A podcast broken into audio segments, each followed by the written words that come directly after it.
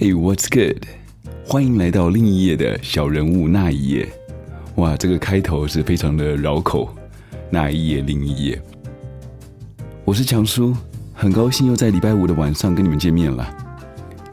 好，今天有一个好消息以及一个坏消息要告诉大家。先说说看这个好消息。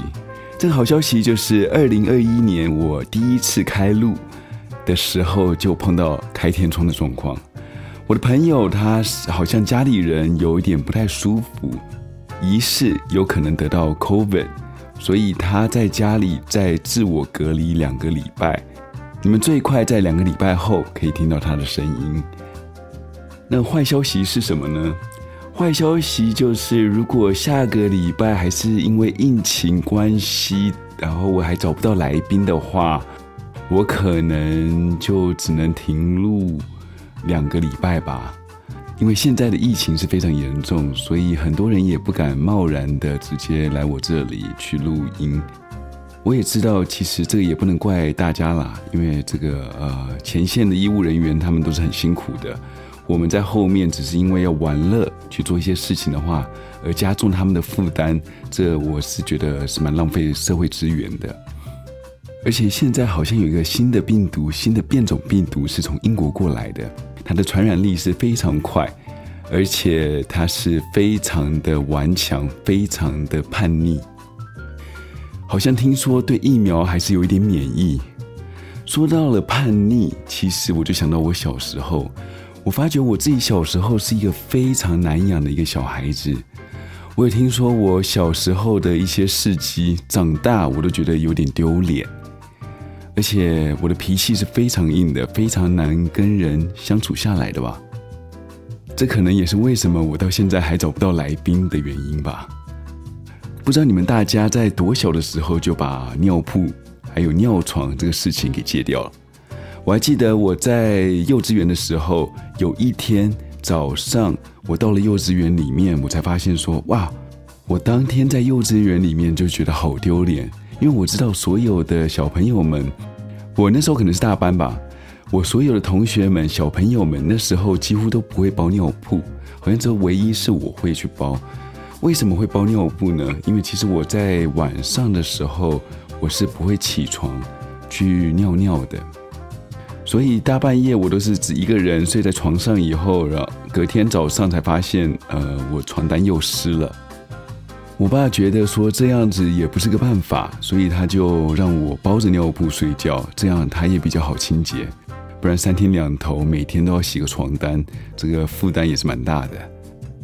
但是他早上起来的时候都会帮我把尿布换掉，让我穿上衣服，穿上幼稚园的校服以后再让我去学校。可能那一天起得晚了吧，有点急了，所以他并没有帮我把我尿布给他换掉。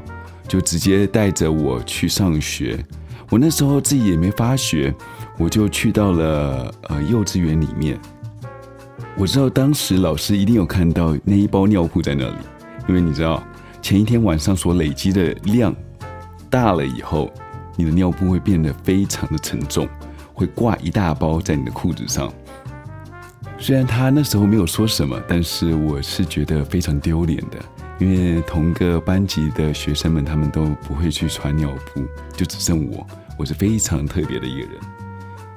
这个状况就直到我好像小学一二年级的时候，因为我爸在值班的时候，他会带我到公司里面去睡，在睡前的时候，他帮我把尿布给带好了，睡到隔天早上，我就看到我爸看到我起来以后，就大叫了一声。我在想说，是不是我又尿床了？还是这次可能这一次分量比较多，所以那个尿布也是包不住我。但是没有想到，我爸跟我讲说，我昨天晚上居然把他叫醒，让他带我去厕所里面去上厕所。哇，我还记得那一天真的是普天同庆。我爸还特地打了一个越洋电话到美国来，让我妈知道这个好消息。但是现在想一想，真是蛮有趣的啦，因为又不是考上状元，我爸只差没有放鞭炮。但是自从那一次以后，我就完全戒掉我的尿布了。我记得那时候好像是我国小一二年级吧，可能是国小一年级啦。但是我记得一般人好像可能在国小之前，最多最多到大班就不用带尿布睡觉了吧。所以我自己觉得说我在学习上面的话，可能要花很多时间才会学到一样东西。我还记得我小时候脾气是非常硬的，其实现在也是差不多啦。但是我还记得有一次，我爸在家里请客，而我在旁边很吵，我又在玩玩具。他就很生气，就把我的玩具给丢了。好像我看到这个状况，我也是很生气。所以他们就看到大概是六岁的我，到了工具箱里面找了一个铁锤，准备要进到我爸的房间里面去帮我的玩具报仇。然后进到房间以后，找了很久，但是还是没有下手。所以我爸的朋友现在看到我，还是会消遣我这个当时的事情。还有一次，我还记得我堂哥跟我说过，我小时候大概三四岁的时候，在一个一天的下午，我叫我姐带我出去玩，可是我姐她说不要，她躺在她的床上面。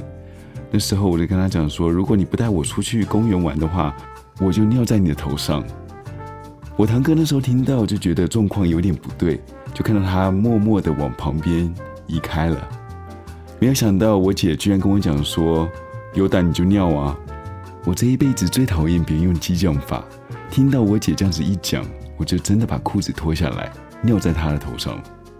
所以从此以后到我六岁之前，我姐都是对我百依百顺的。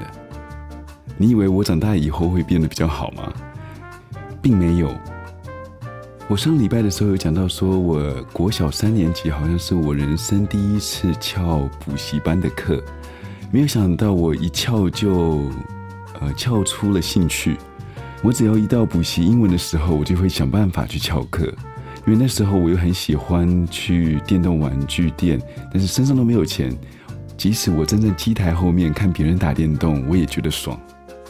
所以常常到最后的时候，我爸我妈要到电动玩具店把我领回家，带我去补习。你知道那时候好像是陈水扁在当市长的时候，他那时候就严打呃台北市的电动玩具，所以当你未成年的时候，你不能进去电动玩具店里面去游玩，可是你好像可以在后面看是没有问题。我还记得有一次，我跟我弟去补完习，下了课以后，我们补习班旁边就是一个电动玩具店。我身上仅有的一个五块钱，我想说，我们等一下去那里打一场电动，我们就可以回家了。我们去到电动玩具店里面，我在后面看了很久，终于准备要挑一个机台去打的时候，刚坐下去，把那个五块钱丢进去，按了选择钮，这时候就看到一堆警察从门口进来了，他把所有未成年的少年全部都带回警局。我还记得我弟那时候没有打电动，他只是在旁边看。除了我弟在看以外，旁边还有另外一个人也是在看的。可是他是一个卧底警察，他跟赶来的警察说了哪些人是有打电动的。后来警察他们就是一一的查验证件，只要没有证件或者是未满十八岁的，他们全部带回警局。我记得那时候好像我第一次坐上警车进了警局吧。后来我爸妈在一个小时后把我从警局里面接出来，之后警政署他们就会每年都会寄一个就是如何不让小孩子变坏的刊物寄到我们家。我还记得到三十几岁或者到最近的时候，还是有收到那个刊物，上面的收信人依旧就是我的名字和我爸的名字。我真的很想问问警政署到底是几岁才是成年，你们才会停止送那些刊物到我家？到了国中的我变得变本加厉。我还记得那时候国小刚升国中的时候，第一个暑期辅导，我进到了这个班级。那时候我就遇到了霸凌。我记得里面有三个学生专门欺负我一个，一天到晚被打。我那时候也不敢还手。久而久之以后，我就害怕去学校被他们欺负，所以我就开始翘课了。而那时候的老师也并不怎么管我。他们即使你没有到学校，他也不会打电话到你的家里去问说你在哪里。所以那时候我就已经学会了如何翘课以及抽烟。刚升国中的时候，差不多十二岁吧。你要想台湾的时候，谁都可以买得到烟，即使你看起来像个小孩子一样，他们还是会把烟卖给你。我还记得那时候我是去槟榔摊去买烟的，那时候我跟槟榔摊老板讲说：“哎，老板，我要买烟。”那个老板看看我，迟疑了一下，就说：“你要什么牌子？”红色 YSL。对，我那时候第一次抽烟的时候是抽红色的 YSL，之后就很明目张胆的在街上直接抽起烟来。如果我现在路上看到一个十二岁的小孩在抽着烟的话，我应该就直接往他头上扒下去。所以可想而知，我十二岁那个样子，还没有到一百三十公分，那个死矮子抽烟的样子是有多欠揍了。但是这个状况到国二的时候就比较好一点。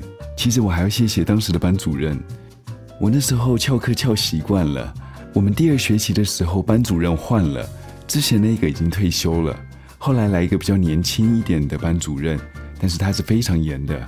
我第一天的时候我就翘课，没有想到我一翘课晚到的时候，他就直接打电话到家里。最后我妈是在电动玩具店里面把我找到的。他找到我以后，拎着我的耳朵带我去学校，把我丢在学校里面以后，最后放下一句话说：“你回家给我皮绷紧一点。”你知道我听到这一句话以后，我的不能激的个性又起来了，所以下课以后我就不回家给我妈看。这是我第一次翘家哦，因为那时候我在翘课的时候，在电动玩具店里面有认识到另外一个翘家的人，所以我知道他是睡在一个车子里面。我下了课以后，我就直接去那个公园旁边的车子去找他，跟他讲说我也要翘家。他也很好心的把后座的三个座位让出一个座位给我坐。到了晚餐时间的时候，我们肚子都饿了。他带我去呃一个，我记得好像是大润发吧。然后他教我怎么偷东西。可是运气很好的是，因为当初可能是第一次偷，所以技术不是那么成熟。我们把东西放在衣服里面以后，就准备大摇大摆的走出去。当超过了收银台的时候，就有一个人带着保全直接上来，把我们两个给他抓进办公室里面。他给我看监视录影器，他说盯了我们盯了很久了。他还说要打电话给我爸妈，叫我爸妈把我给带走。其实我还蛮感谢这一个，他那时候应该算是经理吧。第一，他并没有报警，他其实那时候是可以报警的，也不会有那么多麻烦。报完警以后，就直接让警察把我抓走就好。但是他并没有这么做，这也很感谢他，这并没有让我留下任何的案底。第二，他就是联络到我爸妈，叫我爸妈把我带回家。其实我还蛮庆幸那时候我有被这个经理抓到，不然的话我还不知道我现在的生活会变成怎么样。真的算是遇到贵人，以及就是祖上有保佑啊。那时候我被我爸妈接回家的路上，我心里就在想说，我应该回去。应该会受到一阵毒打吧，但是没有想到回到家的时候，可能我爸我妈那时候对我太失望了，所以一句话都没有说，一下都没有打，这样的举动反而让我更惭愧。之后在台湾，我就再也没有翘过课或者翘过家了。我是到国中三年级的时候才到美国，那时候刚到美国的时候，其实适应不是很良。那时候我台湾的坏习惯还是有带到美国来，所以我那时候还是有在抽着烟的。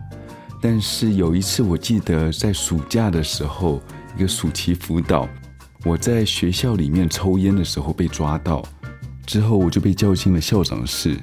校长他就直接和我讲说：“这个暑期你就不用再进学校了，你就直接打电话给你爸妈，叫你爸妈来接你回去吧。”那时候我爸妈在台湾办些事情，所以他们要求我姐来管我。当我姐拿到了这个权利的时候，对我非常的严厉。我当下那一个月，不，那个暑假我都不能出去，每个月微薄一百块钱美金的零用金都没有了。从此之后，我真的就很怕我的姐姐，因为她都会限制我说，如果我出去的话，几点钟一定要到家。如果你晚到五分钟的话，你那个月的零用钱会被没收，而且会被禁足一个月。如果我闻到你手上有烟味，嘴巴里有烟味的话，也是同样一个月。如果这两样一起加起来的话，你将会有三个月没有零用钱，而且三个月被禁足在家里。所以我还记得说，当时我最高纪录好像是有到四个月没有零用钱跟被禁足吧。但是魔高一尺，道高一丈。那时候我为了要抽烟，我学会了如何精准的用筷子去把烟夹得稳稳的，而不让它掉在地上。其实我还蛮感谢我姐的。我现在吃饭吃的比别人快，都是我姐的功劳。其实我觉得我家的管教方式其实是蛮美国的。我一到十八岁的时候，我姐就完全不管我了，可能是严父出后贼的关系吧。那时候的我就像刚飞出笼子的鸟，每天都在朋友家打屁、打电动，一定要到晚上一两点才会回家。所以这也导致我在大学的时期，我花了六年的时间才把我大众传播摄影系的科系给读完。其实我在大众传播之前，我有选择心理学以及犯罪学。在心理学部分，我花了很多时间，我好像花了三四个学期才把第一个课程才读过了。在读过的当下，我马上到总务处去更换我的选修课程，然后我又花了一年的时间在寻找人生。最后，我是因为朋友的关系，他介绍我进到他朋友的婚礼摄影的一个公司里面去做助理，然而就开始慢慢的对摄影有一点兴趣。最后，我才选择了呃大众传播的摄影科系去就读。你们问我摄影摄的好不好？呃，我会说，当然自己做的东西是最好的喽。应该没有人觉得自己做的东西是最差的吧？你们也可以去帮我做个评价，帮我去我的网页去看一下我照的怎么样。我的网页是三个 W 点 L I N J O H N N Y 点 C O M。我也会放在小人物的那一页的 Instagram 跟呃 Facebook 上面，所以你们可以直接到上面去连接它的连接。也欢迎在 Instagram 或者是 Facebook 上面帮我留言，让我知道我拍的好不好喽。我发觉我虽然在任何事情上面都比别人晚起步三到五年，但是我很庆幸，在我人生的道路上面，我并没有因为当初年幼无知的选择而走上了一条不归路。小时候，我记得我妈有带我去算过命。那时候呢，算命师告诉我，我的命格就是大器晚成。但是我现在都那么老了，我什么时候才会成？好啦，这一周的故事就讲到这里了。我也知道你们不会想再听强叔在忆当年了。我保证，下个礼拜绝对不会是强叔一个人出现。记得哦，下个礼拜我们同一时间在空中相见。对了，如果你喜欢这个频道的话，记得订阅这个频道。如果你用 iTunes 的话，记得帮强叔点五颗星，也顺便留个言给强叔吧。那我们下周见喽，Peace out。